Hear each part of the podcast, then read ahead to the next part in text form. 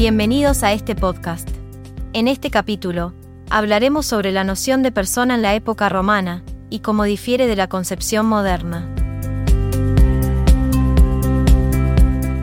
Para comenzar, primero vamos a repasar cómo los romanos definían a una persona y por qué no todos eran considerados como tales.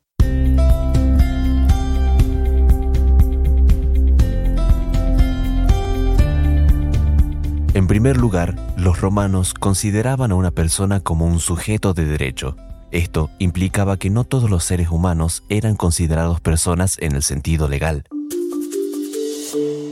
Por ejemplo, los esclavos no eran considerados sujetos de derecho y por lo tanto no se les otorgaban los mismos derechos y protecciones legales que a los ciudadanos libres. Respecto al origen de la palabra persona, proviene del latín personare, que se relaciona con el teatro griego, en el teatro, los actores usaban máscaras para presentar a los personajes y amplificar sus voces. Esta idea de máscaras y representación teatral influyó en la noción de persona en la Roma antigua. Por su parte, los romanos tenían criterios específicos para considerar a alguien como una persona nacida, es decir, incluían que el individuo se hubiera desprendido por completo del seno materno, que hubiera nacido con vida y que no tuviera malformaciones graves. En otras palabras, eran esenciales para determinar si alguien tenía derechos legales, como heredar propiedades, por ejemplo.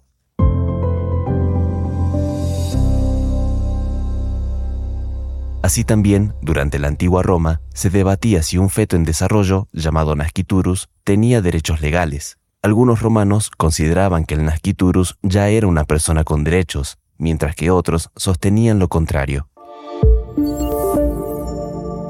Para continuar con este análisis, ahora observaremos cómo se determinaba la muerte en la antigua Roma, y los diferentes estatus o situaciones legales que tenían los romanos. En la Roma antigua, la muerte se determinaba mediante la presencia de un cadáver. Esto tenía implicaciones legales significativas, ya que la herencia y otros derechos estaban relacionados con la muerte de una persona. Acá encontramos también el concepto de conmoriencia, que se refiere a la muerte simultánea o en un periodo muy cercano de dos personas, sin poder determinar quién murió primero. Los romanos tenían una regla iuristantum que asumía que ambas personas murieron al mismo tiempo si no se podía probar lo contrario. Por otro lado, los romanos tenían diferentes estatus o situaciones legales que afectaban sus derechos y roles en la sociedad. Estos incluían el estatus de libertad, libre o esclavo, el estatus de ciudadanía, romano o no romano, y el estatus de familia, jefe de familia, sui iuris o miembro sometido al poder familiar, alieni iuris. Así también, los romanos tenían roles específicos dentro de la estructura familiar. Por ejemplo, el pater familias era el jefe de familia y tenía autoridad sobre los miembros alieni iuris, que no tenían derechos legales independientes.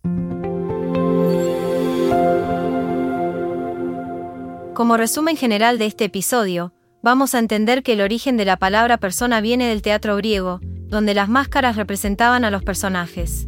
Así también, aprendimos que la persona era un sujeto de derecho, y que no todos los seres humanos eran considerados como tales en la antigua Roma. Por otro lado, en los criterios para ser persona nacida, se debía haber nacido con vida, sin malformaciones graves y tras desprenderse completamente del seno materno, mientras que en la determinación de la muerte, se requería la presencia de un cadáver para confirmar la misma, y si no se sabía quién murió primero en casos de muerte simultánea, se asumía que murieron al mismo tiempo. Por último, también pudimos observar que los romanos tenían distintos estatus legales según su libertad, ciudadanía y posición en la familia.